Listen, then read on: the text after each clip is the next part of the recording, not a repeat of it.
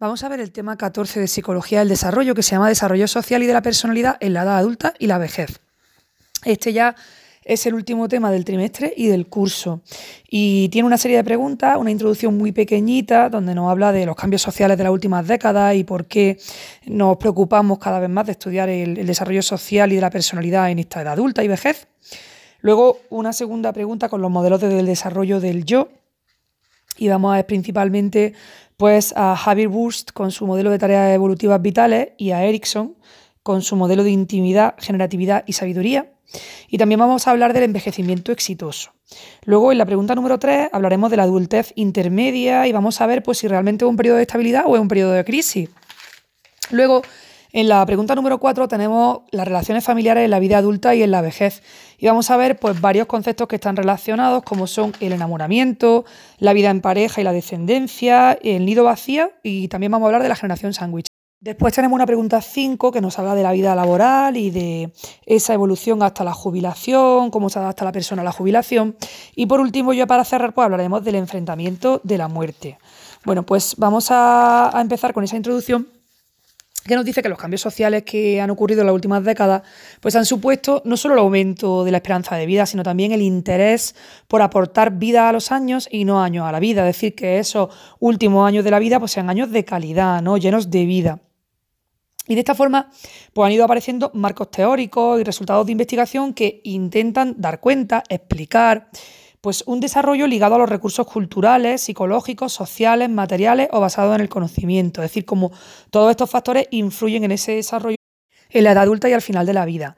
Y hay que decir, antes de pasar a la pregunta número dos, que todos los contenidos que vamos a exponer en este tema realmente son propios de la, cultura, occidental actual, es decir, nuestra cultura, y no son extrapolables a otras culturas o momentos históricos, sino que en el presente, ahora y en la cultura occidental, todo lo que vamos a decir es válido porque nos centramos en nuestra cultura occidental. Pues vámonos con la pregunta número dos de los modelos del desarrollo del yo. Y como hemos dicho, vamos a hablar de Javier Wurst y su modelo de tareas evolutivas vitales, de Erickson y su modelo de intimidad, generatividad y sabiduría, y también vamos a profundizar en el envejecimiento exitoso también a partir de los modelos de Erickson y de las eh, teorías de Brandstein y colaboradores, ¿no? Vámonos con Javier Wurst. Bueno, él tiene un modelo de tareas evolutivas vitales y en estas tareas no se refiere solo a las de la infancia y la adolescencia, sino también a las de la adultez. ¿Por qué? Porque la adultez es un periodo largo y muy importante también. Y resolver satisfactoriamente las tareas para la persona adulta y la persona que está en su vejez va a aumentar el sentido de competencia y de autoestima y la va a preparar para hacer frente a las tareas evolutivas de la siguiente etapa.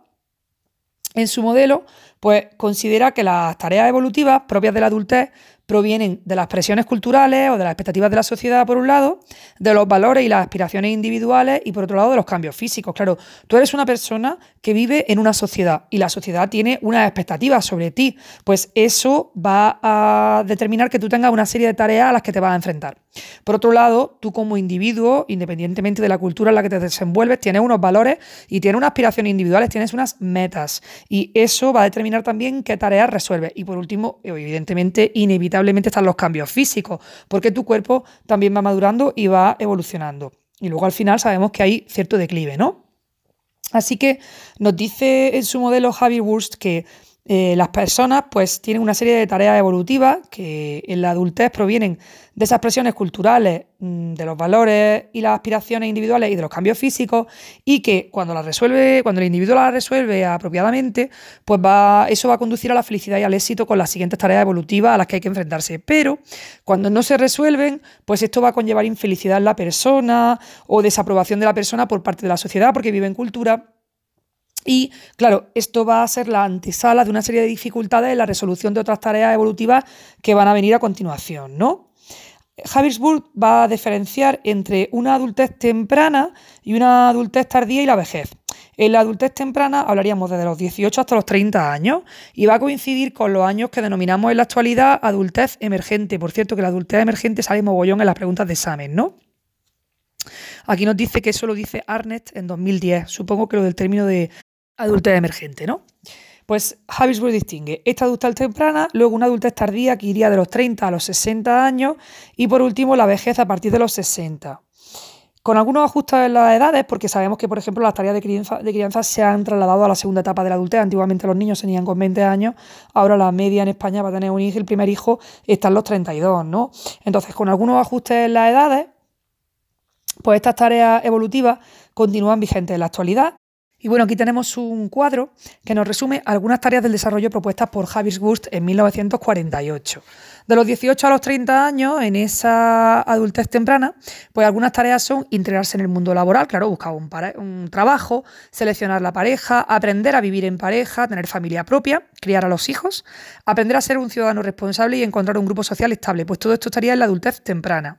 Luego de los 30 a los 60, algunas tareas del desarrollo que nos dice Bush, pues, pues serían, por ejemplo, favorecer la asunción de responsabilidad y felicidad de los hijos, es decir, criarlos en un entorno sano y además ayudarlos a que asuman responsabilidades, alcanzar y mantener cotas profesionales satisfactorias, desarrollar actividades de ocio adulta, oye, pues que ya estoy también muerto de trabajar, a lo mejor tengo 40 años, 45 y digo, ya estoy muy curtillo yo de trabajar, ahora también voy a primar un poquito mis actividades de ocio adultas, ¿no? Relacionarse con la pareja en tanto como persona aceptar y ajustarse a los cambios fisiológicos de la mediana edad. Pues yo, por ejemplo, a veces me enfado cuando veo que no tengo la misma energía que hace 10 años. Eso me busquea. Y tengo que trabajar la aceptación de que, bueno, pues si ya no tengo 30 años, pues no tengo 30 años.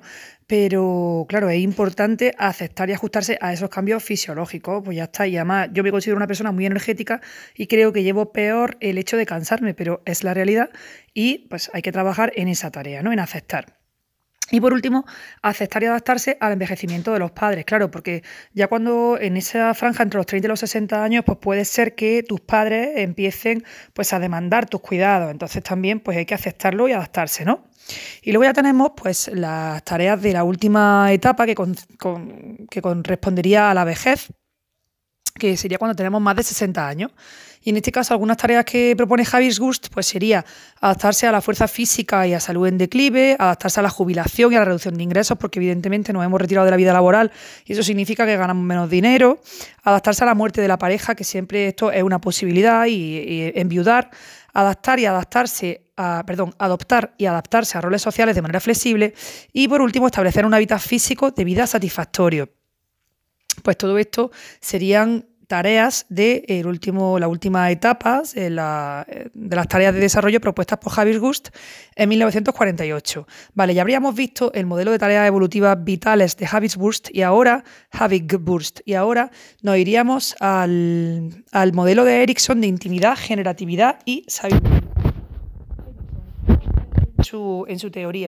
Pues establece ocho etapas o estadios que suponen la evolución del yo o de la identidad a lo largo del ciclo vital. Tenemos que recordar que Erickson corresponde a esta mm, teoría, a esta corriente del lifespan o ciclo vital. Y Erickson en este modelo, pues lo que propone son esas ocho etapas o estadios, estadios que atraviesa el individuo y que es necesario asegurar que eh, la persona tiene un comportamiento eficaz en cada una de esas etapas, ¿no? En cada uno de los estadios, pues hay dos polos generados por la sociedad en la que uno vive. Un polo sería el positivo y otro el negativo. Y la persona tiene que enfrentarse a estos polos eligiendo uno u otro.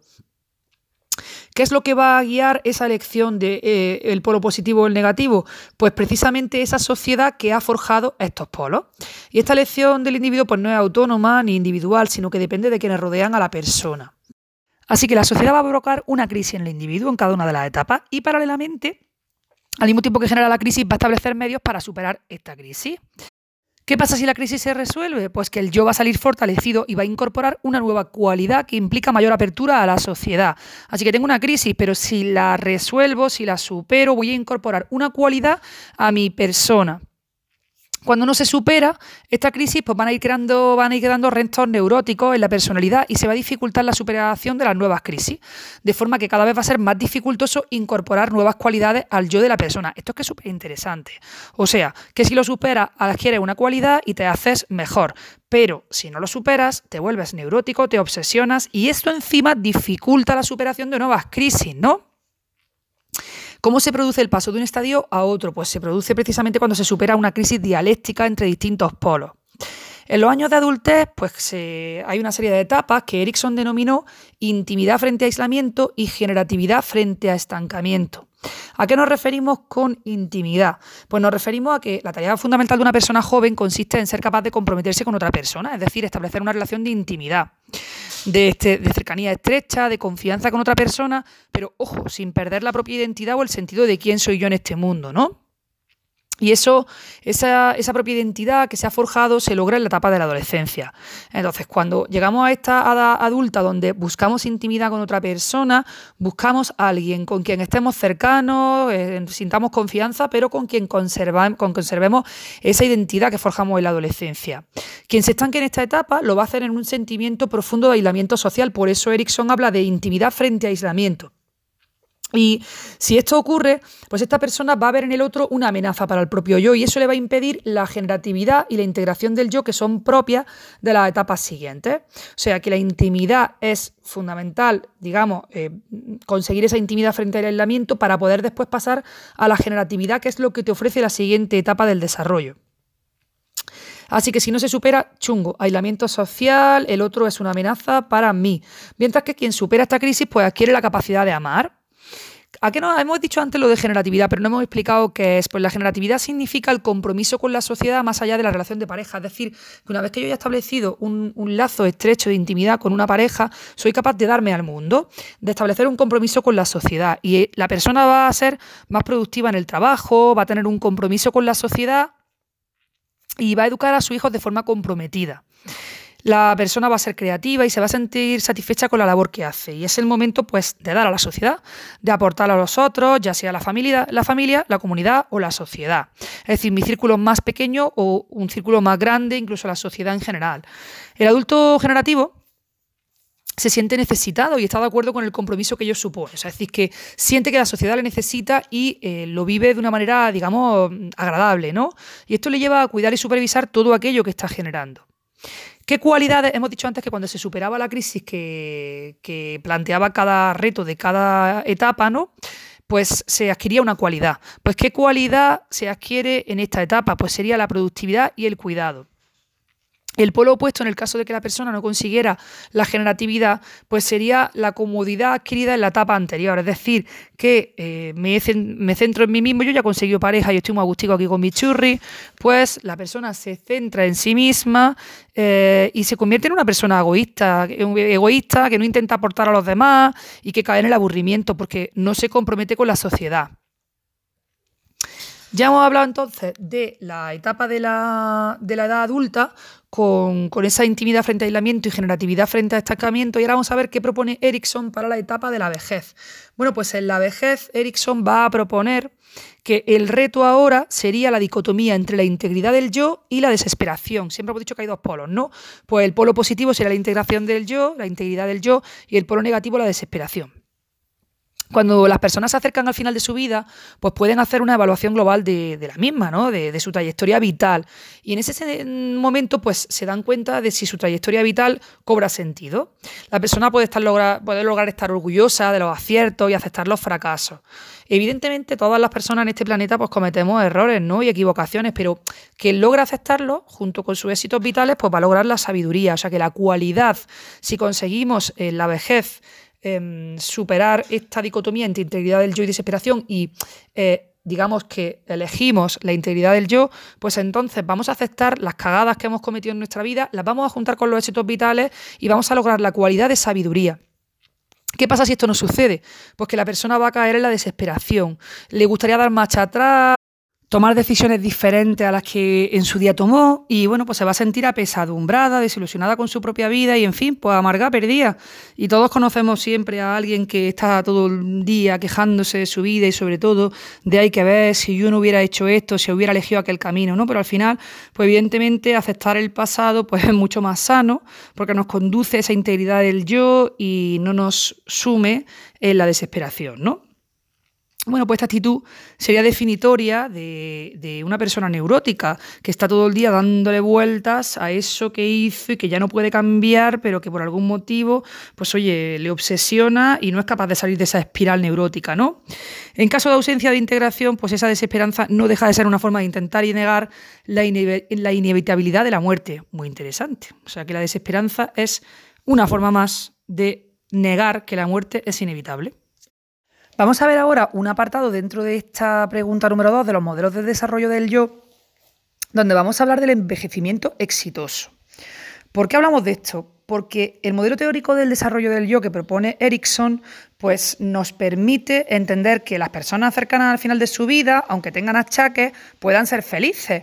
Y a este hecho se, se le ha denominado la paradoja del envejecimiento. Claro, es una paradoja porque habitualmente se asocia la vejez a decrepitud y a, digamos, tristeza, soledad, no sé cuánto, pero oye, que puedes envejecer y ser feliz. Y ese modelo teórico del desarrollo del yo de Erickson, pues nos, nos permite entender que el hecho de que tú estés cercano al final de tu vida no significa que no puedas ser feliz. Bueno, hay muchos estereotipos, sabemos que hay muchos estereotipos alrededor de la vejez, por ejemplo, pues que los ancianos se encuentran solos, que lo acabamos de decir, o que son personas malhumoradas, rígidas, incapaces de afrontar los cambios. También se habla muchas veces de los ancianos pues como personas muy parecidas unas a otras, no en plan, que son como niños, ¿no? Otro estereotipo de, de la vejez? Pues que los ancianos son personas frágiles, enfermas, dependientes, que tienen dificultades psicológicas y cognitivas, pero resulta que, vale, estos son los estereotipos, pero la investigación empírica se empeña una y otra vez en, desmontar estos tópicos y demostrarnos que no es así. Unos investigadores que, por ejemplo, hicieron eh, trabajos para desmontar estas creencias que hay, pues Rozek y Spiro desmintieron dos de estos tópicos en una muestra longitudinal de 1.600 varones. Cogieron a varones entre 43 y 91 años y si hemos dicho que es longitudinal, significa que le van a hacer un seguimiento a estas personas a lo largo de los años. De hecho, eh, hicieron su estudio eh, durante 12 años, hicieron un seguimiento de estos 1.600 varones.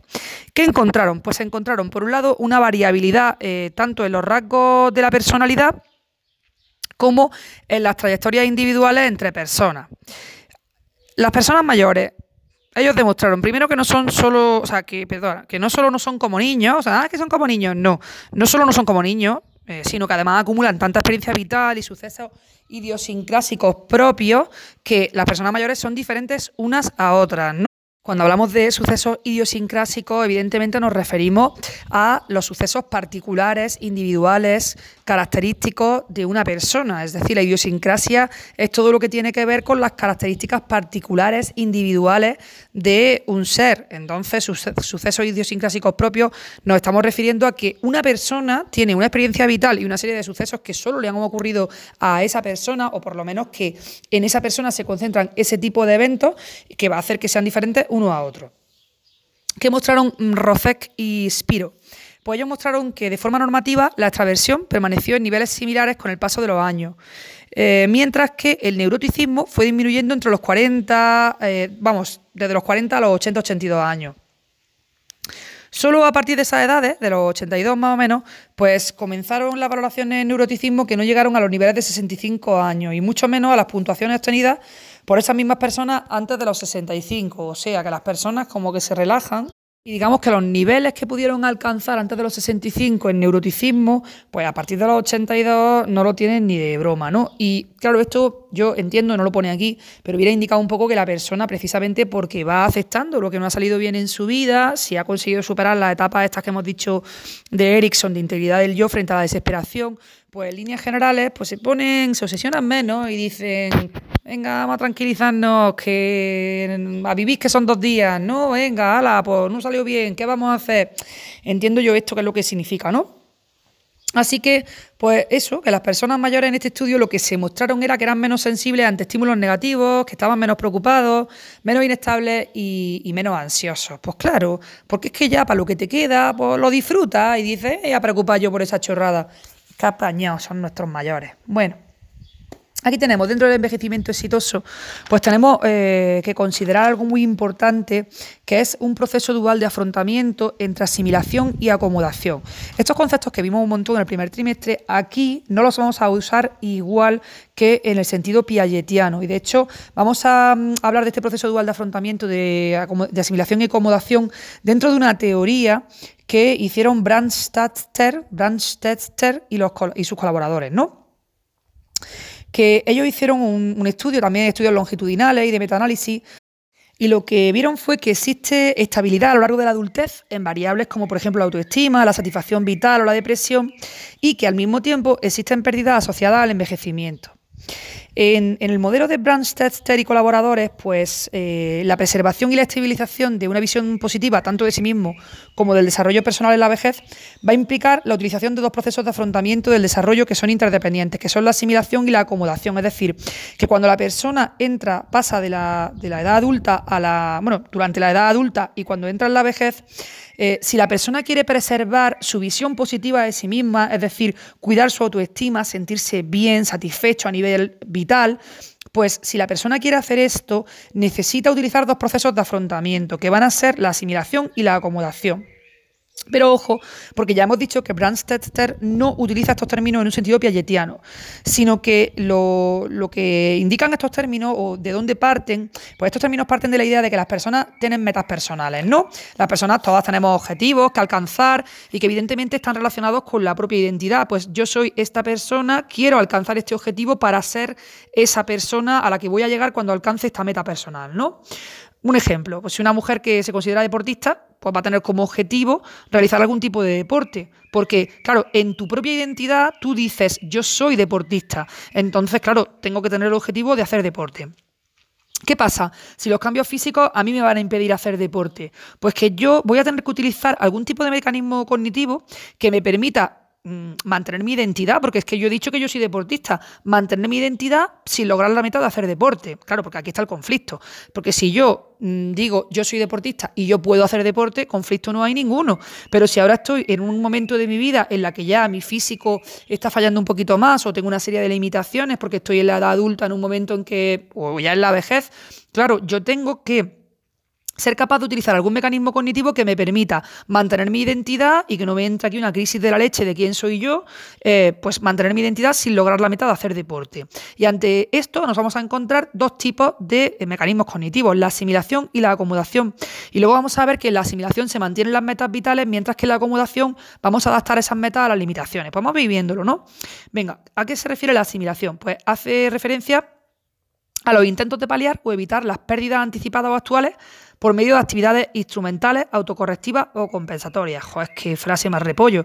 Vaya, lo que hemos dicho es que cuando una persona asimila, por ejemplo, yo soy deportista, pero ahora mismo tengo una serie de limitaciones, bueno, pues yo voy a mantener mi meta vital, voy a, mantener mi meta de vital de hacer deporte, pero a lo mejor no voy a correr la maratón de Nueva York como solía hacer, pero sí voy a salir a andar todos los días un par de horas nuestra deportista, en este ejemplo que hemos dicho, venga, yo soy deportista, venga, pues yo sigo entrenando, eh, o si soy artista, porque mi definición es yo soy artista, voy a seguir practicando mi arte. Estos serían ejemplos de cómo yo defino mi identidad, soy, soy deportista a través de la consecución de objetivos, hago deporte y, oye, a través del proceso de asimilación, pues yo eh, hago actividades instrumentales, autocorrectivas o compensatorias para no dejar de hacer deporte y seguir manteniendo esa meta vital.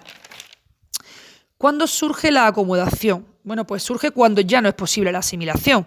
Entonces, la acomodación consiste en adaptar las metas y aspiraciones vitales a las limitaciones actuales. En la asimilación mantengo la meta y lo que hago es que utilizo estrategias compensatorias, autocorrectivas, instrumentales, mientras que en la acomodación cambio la meta. Cambio la meta porque es que eh, no, o sea, tengo que, tengo que comprender que ya no puedo conseguir esa meta. Entonces, la acomodación va a implicar la retirada o la merma de algunas metas vitales, esas que no se pueden ser conseguir, ¿no? Por ejemplo, eh, eh, eso, yo soy súper deportista y ahora resulta que verdaderamente no puedo hacer deporte, es que no puedo ni salir a andar. Vale, pues ahora cojo y digo, bueno, pues voy a compararme con personas que teniendo la misma edad que yo están más deterioradas. Pero ya no hago deporte, ¿eh? he, eliminado la meta porque tengo una limitación que me impide eh, cumplirla, ¿no? Entonces, cuando me comparo con otras personas y digo, vale, pero yo está más deteriorado. O, por ejemplo, eh, pues me va a interesar mucho mantener la visión pesimista de la vejez para decir, bueno, vale, ellos están ahí muy, muy viejos, pero yo no estoy así, ¿no? Otra estrategia de acomodación pues sería dar cada vez más importancia al, dominio físico, aquí dice forma y salud física, y menos a otros relacionados con el conocimiento personal.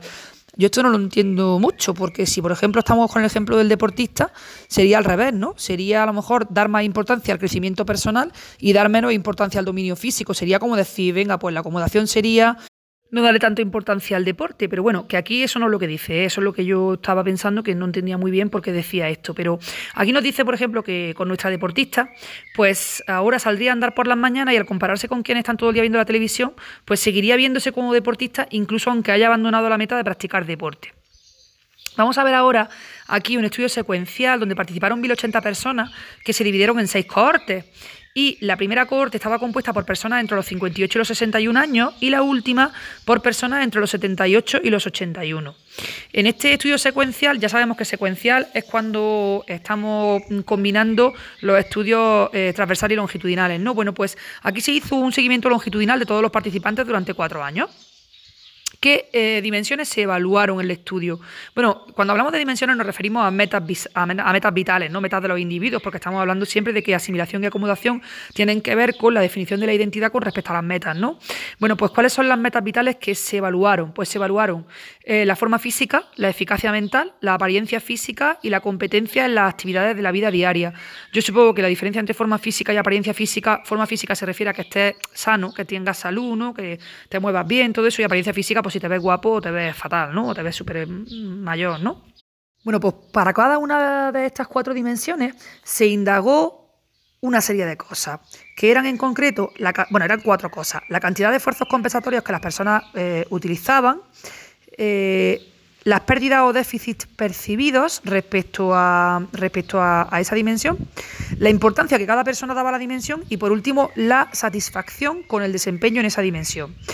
Con respecto a los esfuerzos compensatorios, pues serían qué actividades realizaban las personas de manera intencional para mantener el nivel de desempeño. Esos son los esfuerzos compensatorios, ¿no? Pues oye, no estoy muy bien, voy a intentar compensar, ¿no? En esa dimensión.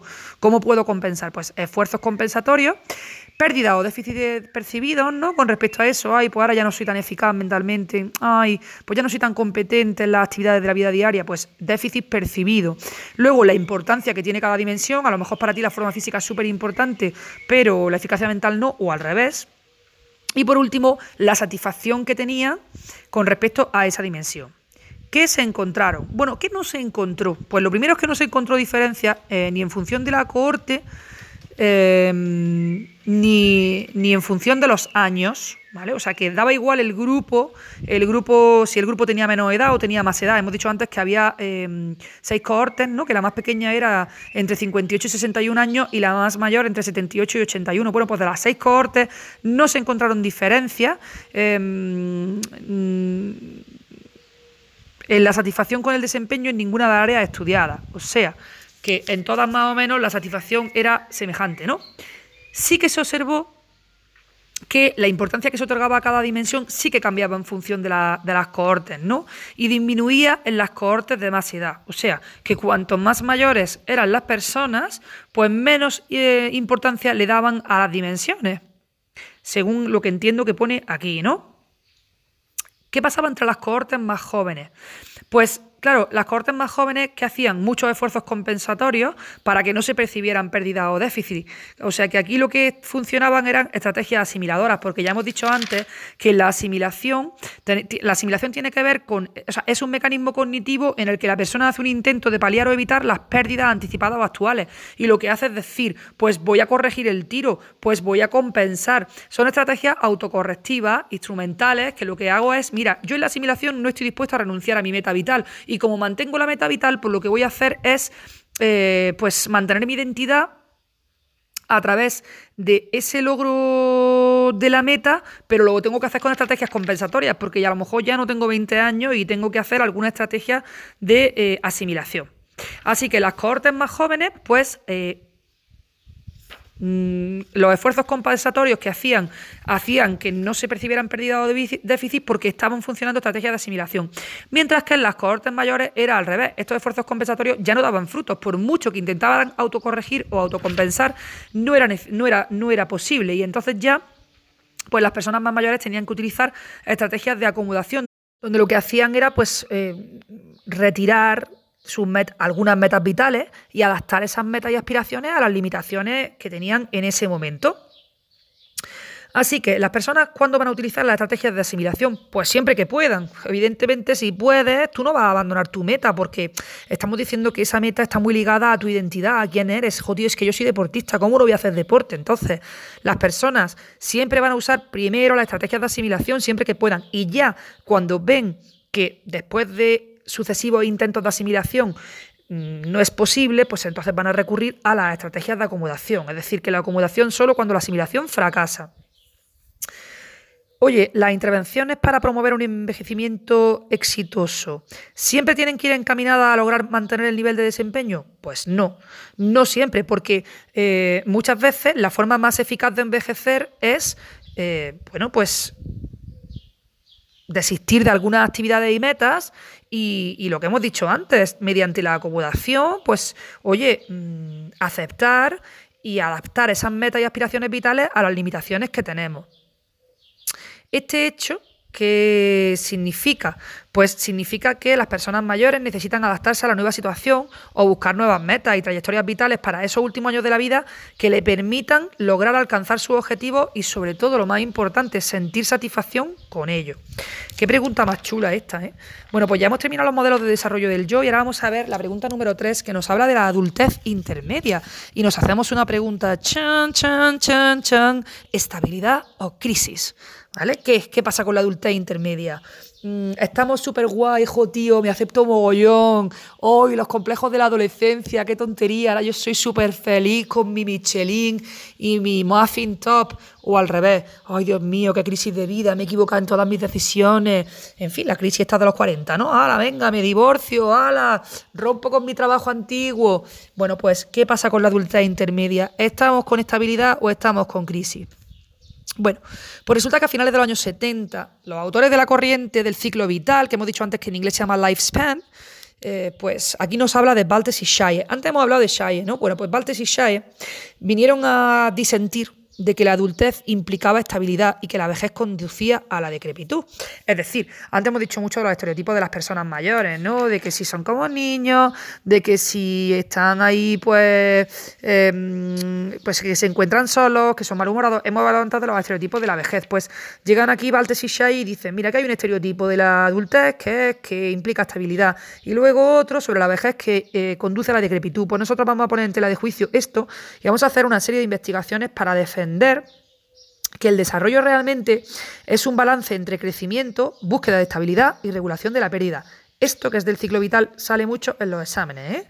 El equilibrio este entre crecimiento, búsqueda de estabilidad y regulación de la pérdida. Y dicen estos investigadores que este balance, bueno, es que yo creo que esto está mal traducido, porque en inglés balance significa equilibrio. Y yo creo que se refiere a eso, ¿no? Que ese equilibrio habría que mantenerlo a lo largo de todo el ciclo vital, ¿no? La idea de la adultez como meseta del desarrollo, como un momento de poco cambio, pues es verdad que ha perdurado hasta nuestros días de manera implícita, es decir, que hay este estereotipo de que eh, la adultez es una meseta y por lo tanto una época de estabilidad, ¿no? Sin embargo, hay, bueno, es que si lo pensamos además, hay muchas publicaciones científicas que están dirigidas a analizar la, la infancia, la adolescencia y la vejez, pero no hay muchas investigaciones que hayan estudiado el desarrollo durante la adultez. Entonces podríamos preguntarnos, ¿qué ocurre en estos años? Bueno, pues eh, en estos años sí que es verdad que hay un concepto muy popular, ¿no? Que es el de la crisis esta de la mediana edad. Que es un. Bueno, la idea esta de la crisis de la mitad de la vida la propuso Jacques, ¿no? un investigador que se llamaba Jacques. Y este autor, pues, definió que hay un periodo, este periodo de la crisis de la mitad de la vida, en la que la persona se da cuenta de la inevitabilidad de la muerte y eso le lleva a replantearse pues si ha logrado conseguir todo aquello que se había propuesto de joven. Claro, en ese momento la persona pues eh, si piensa que no lo ha logrado pues está dispuesta a romper con la vida que está llevando para en el tiempo que le resta de vida pues poder alcanzar las metas deseadas. Esta teoría que la diseñó Jack la popularizó Levinson. Y Levinson pues dijo, me gusta a mí mucho lo que ha dicho Jack y voy a hacer yo un modelillo muy currado de las etapas de la adultez. Cuando Levinson diseñó este modelo, pues se basó en un estudio que hizo con 40 varones de mediana edad y profesionales, ¿no? Y él, pues, eh, destacaba que la transición esta a la, adultez intermedia, que está entre los 40 y los 45 años, pues es un momento de reflexión. Es un momento de concienciación sobre el paso del tiempo y de preparación a la vida intermedia. ¿Y cómo es este momento? Pues es un periodo que se conceptualiza como un momento de movilización emocional. O sea, que estamos ahí a tope de emociones, ahí reflexionando sobre el paso del tiempo. Joder, pues, algún día voy a morir, realmente he logrado mis metas, ¿no? Y es un momento, pues eso, de movilización emocional que va a derivar en una reformulación de los valores, de las expectativas y de los sentimientos, ¿eh? Valores, expectativas, sentimientos. Pues esto es muy bonito, pero aquí nos dice que solo se dan un porcentaje pequeño de personas adultas y, además cuando se da, pues no se da necesariamente en las fechas previstas que hemos dicho, ¿no? entre los 40 y 45 años, sino que se puede ocasionar en la década de los 30 años o también a los 50. Y nos dice, muy importante, que más que una crisis normativa, claro, yo, yo entiendo que cuando dice crisis normativa quiere decir que todo el mundo la vive, ¿no? Pues dice aquí que más que una crisis normativa es el resultado de acontecimientos idiosincrásicos, sí, o sea que puedes vivirla o no, porque va a depender de la idiosincrasia de tu vida, es decir, de las características particulares, individuales, eh, tuyas, de tu vida, de Pepito Pérez, no de Juanito Martínez, la tuya. Entonces, claro, la crisis esta si estamos hablando del carácter idiosincrásico de ese momento, pues la crisis puede venir eh, como resultado de muchas cosas distintas. Puede venir como resultado de un divorcio, de la muerte de un familiar cercano, de la pérdida del trabajo, o también puede haber vivido una enfermedad propia, ¿no? Y nos dice Lachman que, claro, que todo esto son acontecimientos no normativos, es decir, todo el mundo no vive un divorcio, todo el mundo no vive eh, a lo mejor la pérdida del trabajo o una enfermedad chunga, ¿no? Y claro, no puede considerarse, por lo tanto, esta crisis como una como que forma parte de una etapa por la que deben pasar todas las personas, ¿no? Así que, pues nos propone que, que claro, mm, nos demos cuenta de que mm, la crisis de la mitad de la vida es más probable eh, en, unas personas que en otras. Y si analizamos la personalidad de los individuos, pues concretamente se ve que esta crisis es más probable en personas que puntúan alto en neuroticismo, ¿no? Pues claro, si tú tienes ahí un carácter obsesivo que le das mil vueltas a las cosas, pues es más lógico que tú seas un candidato y que estés comprando papeleticas todos los días para tener tu crisis esta de la edad, media, de la edad intermedia, ¿no? Adultez intermedia, perdón. Bueno, hay otros autores que se basan en los resultados empíricos y dicen, pues mira, esta etapa yo diría que es una etapa que se puede describir en términos positivos. Y eh, nos, habla aquí de Climo y Stewart, que no sé si, son de los que lo definen en cambio positivo, pero eh, nos dice que se pueden resumir eh, las siguientes posturas, ¿no? O sea, los cambios estos se pueden resumir en las siguientes posturas. La adultez media, pues oye, pues un momento para realizar un balance de la vida pasada, ¿no? En términos de la vida que aún nos queda por vivir y considerando que hay mucho tiempo para hacer cambios positivos en la misma. O sea, que el enfoque eh, de esta etapa, digamos, de crisis, desde el punto de vista así, de cambios positivos, pues sería, oye, en la adultez media, pues sí, que has vivido mucho, pero que todavía te queda una jarta de años y puedes, tienes tiempo para hacer cambios positivos, ¿no? Luego, también Climo y Stewart nos dicen la posibilidad real de la muerte que se contempla en esta etapa, pues puede ser un elemento motivador para potenciar la generatividad, ¿no? Es decir, para que tú digas, joder, que me voy a ir de este mundo y no he cambiado nada, pues voy a dejar un legado propio que suponga, pues, eh, acciones y resultados objetivos en comunión con uno mismo y con los demás, ¿no? Pues ese momento en el que dices, pues voy a escribir un libro, pues voy a contar mi experiencia, oye, pues yo soy empresario y he vivido muchas cosas que creo que pueden ayudar a otras personas que van a montar empresas, pues venga, voy a empezar a a, colaborar aquí, o sea, es decir, esa generatividad, esa contribución a la sociedad, ¿no? Y otra cosilla que nos dice aquí, que me encanta, que dice aquí que a los 50, oye, eh, son los años en los que la mujer está en la flor de la vida. Pues claro, si es que las mujeres en realidad estamos estupendas siempre, ¿no? Pero, oye, pues que una postura, digamos, que contemplaría esta etapa como un cambio positivo, pues sería decir que la mujer a los 50 está en la flor de la vida.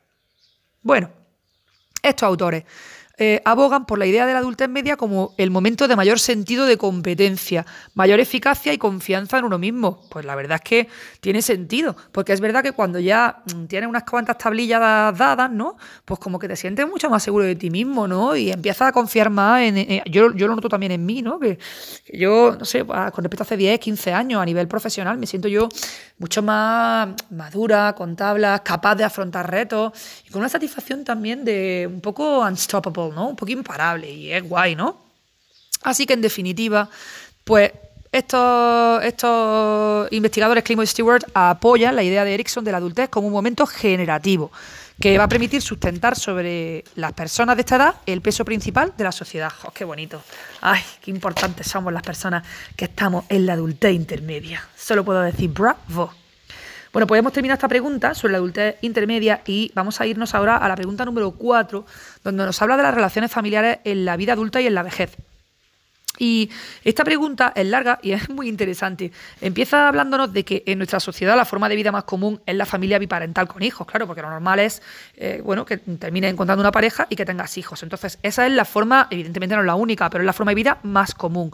Y por eso, vamos, en las relaciones familiares en la edad adulta que podemos analizar, pues serían el enamoramiento, luego la vida en pareja y la descendencia, el nido vacío y por último la generación sándwich. El enamoramiento, Qué romántico.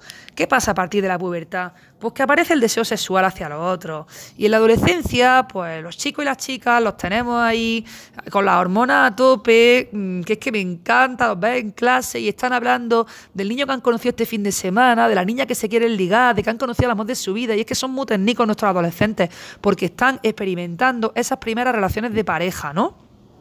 Esto estamos en la adolescencia y se va evolucionando hasta que finalmente se establece alguna relación en la que el compromiso con la otra persona y la intimidad pues van a ejercer un papel más fuerte, ¿no? Que el simple estatus social que se puede adquirir por tener pareja. O sea, que pasamos de, ojo, tío, tengo 16 años y no tengo pareja, y no tengo novio, o tengo, tengo novia, o ojo, tengo 18 y soy el pringado de mi pandilla porque, de mi pandilla porque soy el único que no he triunfado, ¿vale? Pues ahí eh, querríamos tener pareja por el simple estatus social, ¿no? Pero ya cuando se va madurando, pues evidentemente ya se busca no solo ese estatus social, de, ah, tengo novio, qué guay, he ligado, sino esa relación de compromiso con la persona y con la intimidad que eso eh, implica, ¿no?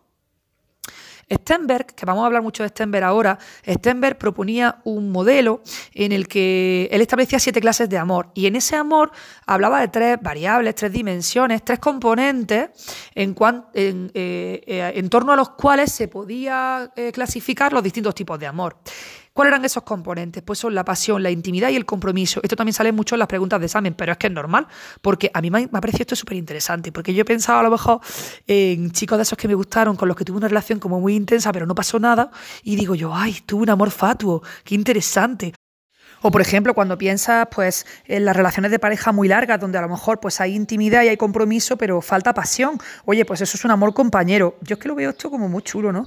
Yo pienso que es cierto que cuando estudiamos, por lo menos los que estamos estudiando psicología por pasión, que somos muchos, ¿no? Pues es que es verdad que cuando comprendes y pones palabras a ciertas eh, vivencias, experiencias, pues eh, como que te quedas más tranquilo, ¿no? O sea, que comprender es aliviar, ¿no? Y esto a mí me parece muy chulo. Bueno, vamos a ver qué dice Stenberg sobre lo que es la pasión, sobre lo que es la intimidad y lo que es el compromiso, porque primero tendremos que hablar de qué entendemos por cada uno de estos términos, ¿no? Pues la pasión es el componente motivacional, la intimidad el componente emocional y el compromiso pues tendría que ver con la decisión de amar a la otra persona y sería la vertiente cognitiva del amor. La pasión, ya hemos dicho que es el componente motivacional, pues claro, es la activación, es lo que activa el amor. Es la expresión de deseos y necesidades y se va a relacionar con la sexualidad en la pareja, ¿no? Pues en ese deseo intenso de unión con el otro. Cuando es clarísima y tipiquísima la pasión? Hombre, pues la época del enamoramiento, que estás ciega de amor, que es que estás perdidica, que dices, por Dios, es que no puedo estudiar, ni comer, ni dormir, porque solo pienso en mi churri. Pues claro, la pasión es típica de la época del enamoramiento, que es eh, pues esa época, eh, esa etapa de éxtasis y de euforia, de arrebato físico, cognitivo, emocional, no como, no duermo, que mm, evidentemente no permite conocer a la otra persona, porque estamos tan cegados por la pasión que es que estamos ahí con las hormonas a tope, ¿no? Luego está la intimidad, que sería el componente emocional del amor. Y este supone pues, la comunicación íntima con la otra persona. Y, mm, y aquí habría ya una preocupación por el otro, la entrega de uno mismo. Y, bueno, pues claro, al conocer a la otra persona ya y la otra persona dejarse conocer por, por uno, pues se comparten emociones, secretos, sentimientos. Muchas relaciones de amistad pueden caracterizarse por la intimidad. Y luego, por último, tenemos el compromiso, que hace referencia a la decisión de amar a la otra persona y mantener ese amor a lo largo del tiempo. El compromiso es la vertiente cognitiva del amor. O sea, igual que la pasión es la vertiente motivacional, la intimidad, el componente emocional, pues el compromiso es el componente cognitivo del amor. Evidentemente lleva tiempo y va creciendo a medida que lo hace el cariño mutuo, la capacidad de perdonar y de compartir posesiones y sentimientos. De la combinación de estos tres elementos, de pasión, intimidad y compromiso, pues van a surgir las diferentes formas de amor que define Stenberg. Una relación de pareja pues, puede comenzar gustándose, pasar eh, al amor romántico y conseguir finalmente el amor consumado, pero también puede comenzar con enamoramiento, pasando a amor fatuo. Aquí tenemos una tabla que nos habla de las siete clases de amor de Stenberg. Por ejemplo, tenemos en gustarse solo habría intimidad, pero no hay ni pasión ni compromiso gustarse. Pues claro, nos acercamos mucho, jo, estamos ahí flipados hablando el uno con el otro, conociéndonos, no sé cuánto, pero como de momento solo nos gustamos, pues no hay pasión porque no hay relación sexual y tampoco hay compromiso porque no hemos empezado a salir, ¿no? Luego está el enamoramiento, donde solo hay pasión y no hay ni intimidad ni compromiso. Luego tenemos el amor vacío. El amor vacío, pues claro, si está vacío, pues es que no hay ni pasión ni intimidad y lo único que hay es compromiso. Es decir, que hemos decidido unirnos, pero ni estamos cercanos el uno al otro, nuestros corazones no están cerca a nivel emocional, ni tampoco eh, tenemos ese componente de pasión, de sexualidad, de deseo intenso de unión el uno con el otro. Esto sería el amor vacío, donde solo hay compromiso. Eh, claro, es que las tres primeras que he dicho Gustarse solo hay intimidad, enamoramiento solo hay pasión y amor vacío solo hay compromiso. O sea que en ese cuadro tendríamos una X marcada solo en una de las tres dimensiones, de los tres elementos que componen el amor. Luego ya tendríamos amor romántico, donde solo tenemos pasión e intimidad, pero no compromiso. Amor fatuo, donde tenemos pasión y compromiso, pero no intimidad. Amor compañero, Claro, en el amor compañero hay intimidad y compromiso, pero no hay pasión. Claro, ese amor compañero donde a lo mejor ha pasado ya mucho tiempo y se nos ha acabado la pasión, pero seguimos estando cercanos a nivel emocional, uno de otro, compartiendo emociones, secretos, sentimientos y además estamos comprometidos porque seguimos en pareja, pero ya no hay pasión, amor compañero. Y por último, estaría el único que tiene las tres casillas marcadas, el único que compone pasión, intimidad y compromiso, perdón, que se compone de pasión, intimidad y compromiso, que sería el amor consumado. En el mundo occidental, este es el ideal de amor que tenemos. El amor consumado es como nosotros definimos el ideal de pareja. Pero lo cierto es que este ideal es difícil de conseguir y mantener porque en las relaciones de pareja suele primar un polo sobre los otros. O sea, o hay más, o hay más pasión, o hay más intimidad, o hay más compromiso. Y en España, él encontró que la evolución más frecuente consistía en pasar del enamoramiento, donde solo habría pasión, al amor pasional y al amor compañero. Bueno, pues súper interesante esto, ¿no? Ahora vámonos con la vida en pareja y la descendencia. Ya hemos pasado por el enamoramiento, ahora vámonos a la vida en pareja y la descendencia. Sabemos que cuando a la pasión que se da en los primeros momentos del enamoramiento se une el compromiso y la intimidad, pues la relación suele acabar formalizándose, por lo que los siguientes pasos normalmente son la vida en pareja y el nacimiento de la prole. Pues vamos a ver por un lado la nueva pareja y por otro la transición a la maternidad y la paternidad. Venga, la nueva pareja. Pues los primeros años de convivencia se convierten en la etapa más feliz de la pareja. Estamos súper bonitos, súper enamorados, disfrutando de nuestra vida juntos.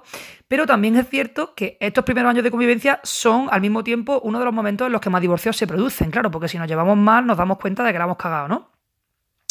Este es el tiempo de hacer frente a la necesidad de acomodarse el uno al otro, ¿no? de establecer modelos de comunicación y también de adoptar decisiones comunes, modelos también para adoptar estas decisiones, lograr la estabilidad laboral y pues los recursos suficientes, los recursos económicos suficientes para mantener el nuevo hogar conseguís pues que el hogar sea confortable, que estemos bien asistidos, todo esto.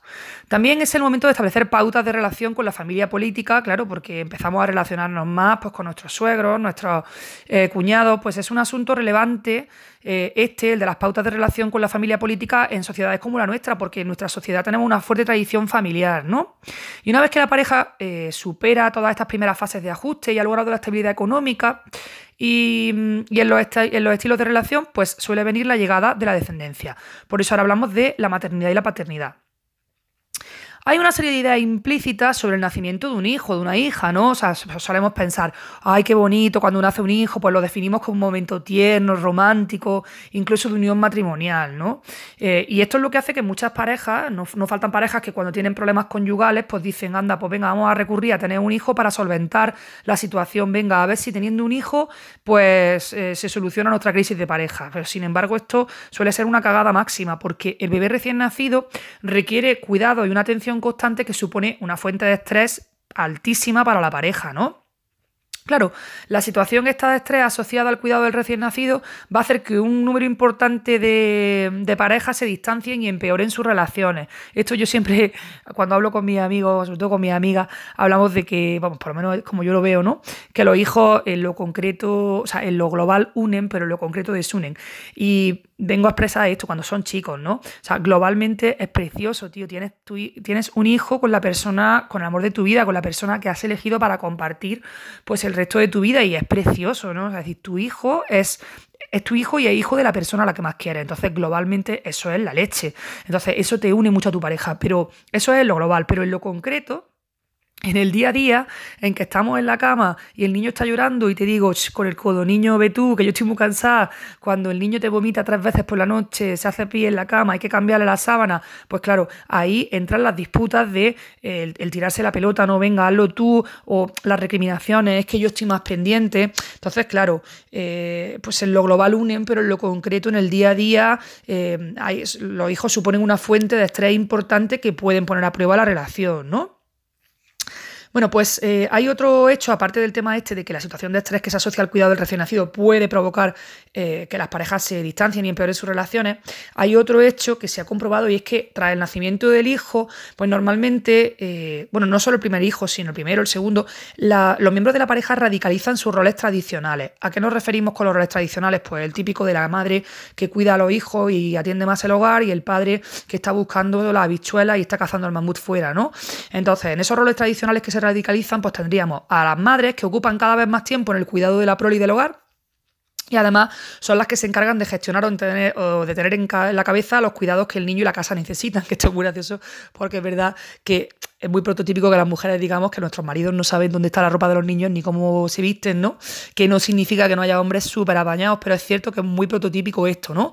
Y luego pues aquí las madres se ocupan más tiempo de cuidar, de eh, atender qué necesidades tienen los niños y la casa, y los padres pues se centran en la búsqueda de recursos y desempeño profesional, eh, dejando para en un segundo lugar pues la gestión del hogar y la prole.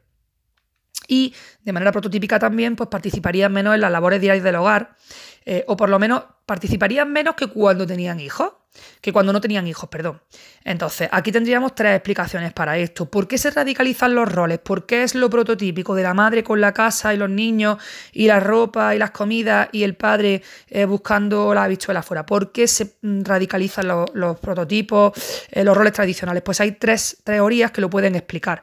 Por un lado tendríamos las teorías evolucionistas por otro, la teoría de la estructura social y una tercera vía pues tendría que ver con las diferencias sociales objetivas que se asocian al género. Las teorías evolucionistas, ¿qué dicen? Bueno, hombre, las teorías evolucionistas hacen recaer en la biología la causa de este posicionamiento de fuerza, es decir, que hay un origen biológico por el que esta radicalización de roles se produce. Las teorías evolucionistas dirían que el hecho de que la gestación, el parto, la lactancia, pues sean tareas maternas, de alguna manera son indicadoras de que la filogénesis está preparando a las madres más a las mujeres para el cuidado de los hijos mientras que al hombre le daría la fuerza y poder para conseguir los alimentos. Pues esta sería la explicación de la radicalización de los roles tradicionales desde, desde el punto de vista de las teorías evolucionistas. ¿Qué dice la teoría de la estructura social? Pues si estamos hablando de la estructura social, estamos hablando de las presiones que la sociedad ejerce sobre las elecciones individuales. Entonces, claro, ¿qué pasa? Que tenemos una sociedad que tiene una clara influencia eh, a la hora de establecer los roles en la familia. Hay una estereotipia de los roles tras la maternidad y la paternidad que hace, mm, sobre todo cuando ellas tienen ambiciones profesionales, que las mujeres sientan que el nacimiento de los hijos supone una pérdida importante. Y claro, ahí tienen un sentimiento que deben manejar junto a la culpa por tenerlo. O sea, que... Mm, he tenido un hijo, soy súper feliz, pero es que mi profesión, mi carrera me importa como mujer, me importa mi carrera. Y esto ahora encima me tengo que sentir culpable por sentirme mal, porque tengo que dejar de lado mi trabajo para criar a mi hijo. ¿Qué clase de madre soy si me siento mal porque no estoy trabajando? Tendría que estar muy feliz porque estoy cuidando a mi pequeño bebé. Entonces, claro, ahí tenemos que las mujeres puesto que se asume que son las que van a criar a los niños, tienen que eh, aparcar sus ambiciones profesionales para criar a los niños, no solo el bebé, sino el niño que está creciendo, y entonces eh, no solo deben aparcar sus ambiciones profesionales, sino que encima tienen que manejar el sentimiento de culpa que tienen por echar de menos eh, o por, por, por sentir cierta pérdida de que no van a poder avanzar profesionalmente porque tienen que renunciar para cuidar a los hijos, ¿no? Claro, aquí hablamos de ambiciones profesionales, no significa que te hagas dejar de trabajar, pero a lo mejor pues eh, promocionar en tu empresa supone irte fuera y no lo vas a hacer porque tienes hijos y para ti es prioritario los hijos. Claro, pero eso no significa que no sientas no poder ascender, ¿no? Entonces, claro, aquí nos habla de que no es extraño que con el nacimiento de los hijos aparezca lo que se ha dado a llamar la doble jornada laboral, en la que tras una jornada en el trabajo aparece una segunda jornada en el hogar, ¿no? Pues eso, suelta el trabajo y llega a tu casa y te pones en plan chacha a limpiar, a barrer, a fregar, a poner lavadora y a, y a preparar la comida de mañana, ¿no? Y esto ocurre incluso en las familias en las que el reparto de labores es igualitario, que tras el nacimiento de los hijos se produce una, una tradicionalización de los roles, ¿no? Evidentemente, en este caso de forma menos acusada, porque el reparto es más igualitario, ¿no? La tercera vía para explicar la, radicalización de los roles tradicionales sería las diferencias sociales objetivas que se asocian al género. ¿Con esto qué queremos decir? Hombre, pues que hoy continúa siendo una realidad, por desgracia, que las mujeres tienen peores salarios que los hombres, ¿no? Eh, cobran en torno a un 17% menos. Esto a pesar de que los datos indican de que eh, ellas estarían más cualificadas, ¿no? Eh, un 59% pone aquí entiendo que un 59% más, ¿no? Eh, por lo tanto, según Smith y Reid, pues es más fácil que ellas dejen el trabajo a que lo hagan ellos, porque claro, si las mujeres cobran menos, pues si, voy si vamos a perder dinero, mejor que deje de trabajar el que menos cobra, ¿no? Claro, la pérdida económica para la familia sería menor si lo deja la mujer, en líneas generales, claro. Y al mismo tiempo, pues ellos, los varones, buscarían compensar la bajada de ingresos familiares trabajando más horas o buscando un ascenso las personas que mejor se ajustan a la transición esta de a la maternidad y la paternidad, pues son las personas que disponen de más recursos. Y cuando hablamos de recursos no nos referimos solo a recursos económicos, sino también de apoyo social. Es decir, pues las personas que tienen a otras personas con las que pueden compartir dudas, con quien dejar los hijos en un momento de necesidad, o, las que, o con las que compartir el ocio junto con la familia. Es verdad, yo por ejemplo tengo a mis dos familias, la mía y la política, en la misma ciudad, y para mí siempre ha sido muy fácil pues hacer cosas, salir no sé qué, porque he tenido abuelas, tíos, tal. Tengo amigos que viven en una ciudad distinta a la de su familia y, les, falta mucho apoyo social a la hora de conjugar pues la vida laboral, eh, familiar, eh, en, el, sentido de que no tienen tanto apoyo, ¿no? Así que, bueno, pues eso, las personas que mejor se ajustan son las que tienen más recursos económicos, pero también de apoyo social. También eh, pone aquí que se ocurriría este mejor ajuste en aquellas familias en las que sus miembros se caracterizan por la androgenia. Y nos explica que esto significaría que conjugarían de forma más equitativa las labores profesionales y del hogar, es decir, que había roles, habría roles igualitarios o no tradicionales. ¿Qué muestran los estudios españoles? Pues muestran que los padres que se implican voluntariamente en la crianza de su hijo, pues se encuentran satisfechos de su rol como padres, ¿no? Al tiempo que sus parejas, las madres, pues también están satisfechas con el rol del marido, como esposo y como padre. Pues es que es verdad que hoy en día eh, los hombres están, se han subido muchísimo más al carro de la paternidad y es un gustazo pues verlos eh, disfrutando a su hijo, criándolo y asumiendo muchas labores que nuestra generación quizá pues ya ve de manera normal, la generación de mis padres pues no, ¿no? Ya hemos hablado de la vida en pareja y la descendencia y ahora vamos a hablar del nido vacío. El nido vacío ya sabemos un poquito que esto es la salida de los hijos del hogar. Claro, mm, el nido vacío suele hablarse siempre en referencia a la madre, porque eh, los modelos tradicionales en los que la mujer se encarga de la crianza de la descendencia, pues aún no han sido superados. Todavía se asume que es la mujer la que los cría. Y, claro, eh, si eso es así, pues entendemos que el trabajo y las preocupaciones de la mujer han estado ceñidas a la crianza durante mucho tiempo. ¿Qué pasa cuando este centro de atención desaparece? Pues que le puede quedar a la madre la sensación de no saber qué hacer con su nueva vida. En el caso de los varones, pues también pueden sentir el nido vacío, pero en este caso lo experimentarían a lo mejor como una culpa eh, al considerar que no estuvieron todo lo disponibles que fue necesario durante la educación. Sin embargo, eh, el hecho de que los hijos se independicen, pues también se ve como un alivio y no como una pérdida, porque si lo pensamos, hay menos preocupaciones, más tiempo libre y la posibilidad de volver a retomar la relación de pareja, ¿no? ¿De qué va a depender unas reacciones y otras? Que ese nido vacío se vea como, Dios mío, se me ha ido mi hijo y ahora ya no sé qué hacer con mi nueva vida. O, oye, mira qué alegría, que ya tengo más tiempo para ir a yoga, viajar y, y tomarme más copillas con mis churri en la calle en plan romántico. Bueno, pues estas reacciones van a depender de los roles que se hayan desempeñado durante la vida de los hijos, ¿no? ¿Cuándo va a ser más fácil que aparezca la culpa o el sentimiento de vacío? Bueno, pues si la descendencia decide independizarse cuando aún son jóvenes, ¿no? Y, va a ser más difícil cuando ocurre, eh, como viene siendo habitual en nuestro país, cerca o entrado en la década de los 30, ¿no? O sea que, claro, si tu hijo se te va muy pronto, se te va con 22 años de la casa y tú pensabas que si vais con 30, pues para ti hay un mayor sentimiento o de venido vacío, o de culpa, que si se va con 30, que ya entiendes que es lo normal porque es lo que suele darse en nuestro país, ¿no? Es frecuente que, los, abuelos pues, deban ayudar a sus hijos recién emancipados económicamente en el cuidado de la descendencia, ¿no? que estén pendientes de los nietos. Em, la salida de los hijos del hogar, al contrario de lo que ocurría con el nacimiento de los, niños, de los hijos, pues coincide con, con, la renegociación y la flexibilización de los roles de la pareja. Y esto se va a acentuar con la llegada de los nietos. O sea, que se van tus hijos, ¿no? Cuando ellos nacían se, radicalizaban los roles, ¿no? El rol del padre y el rol de madre. Pues ahora, cuando se van de la casa, eh, es al revés, sino que hay una renegociación, una flexibilización de los roles en la pareja. Y cuando llegan los nietos, esto se acentúa todavía más. Y el varón puede querer ocupar con los nietos el papel que no ocupó con sus hijos. Y la mujer aprovechar que ya no tiene la presión de la crianza para lograr tareas, eh, para lograr realizar tareas pendientes que no pudo hacer en su, en su momento. Pues siempre quise estudiar psicología, pues lo voy a hacer.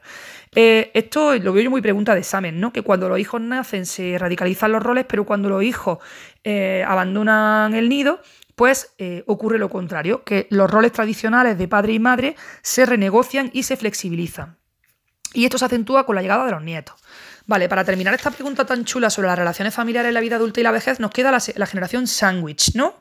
¿Qué es eso de la generación sándwich? Pues adultos que están todavía criando o cuidando a los hijos y a los nietos y que también tienen que cuidar a sus padres.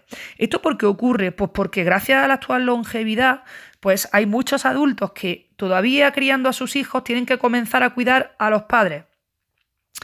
Eh, las causas, bueno, pues el retraso del acceso a la maternidad, que en 2017 se fijaba en 32 años, el, momento en el que la mujer tenía el primer hijo, pues ese retraso del acceso a la maternidad va a incrementar la frecuencia en que se da esta generación sándwich y que se den estas condiciones, ¿no? La mayor parte de las personas ancianas en sociedades industrializadas pues son autónomas en su vida cotidiana. Cuando requieren atenciones, el principal cuidador suele ser otro anciano, es decir, la pareja, pues yo qué sé, mi suegro estuvo un tiempo enfermo y mi suegra era la que lo cuidaba, ¿no? Normalmente la pareja. Y en su ausencia, si la pareja ha fallecido y, el, anciano está incapacitado, pues normalmente va a ser un hijo, ¿no? Eh, el porcentaje de personas mayores institucionalizadas, es decir, que estén en instituciones, en residencias de ancianos, es bajo, es decir, que suelen quedarse dentro de la familia, ¿no? Y los hijos adultos, pues ayudarían a sus padres aportando, a sus padres mayores, aportando tres cosas: apoyo emocional, apoyo instrumental y también porque serían intermediarios entre la sociedad y los ancianos.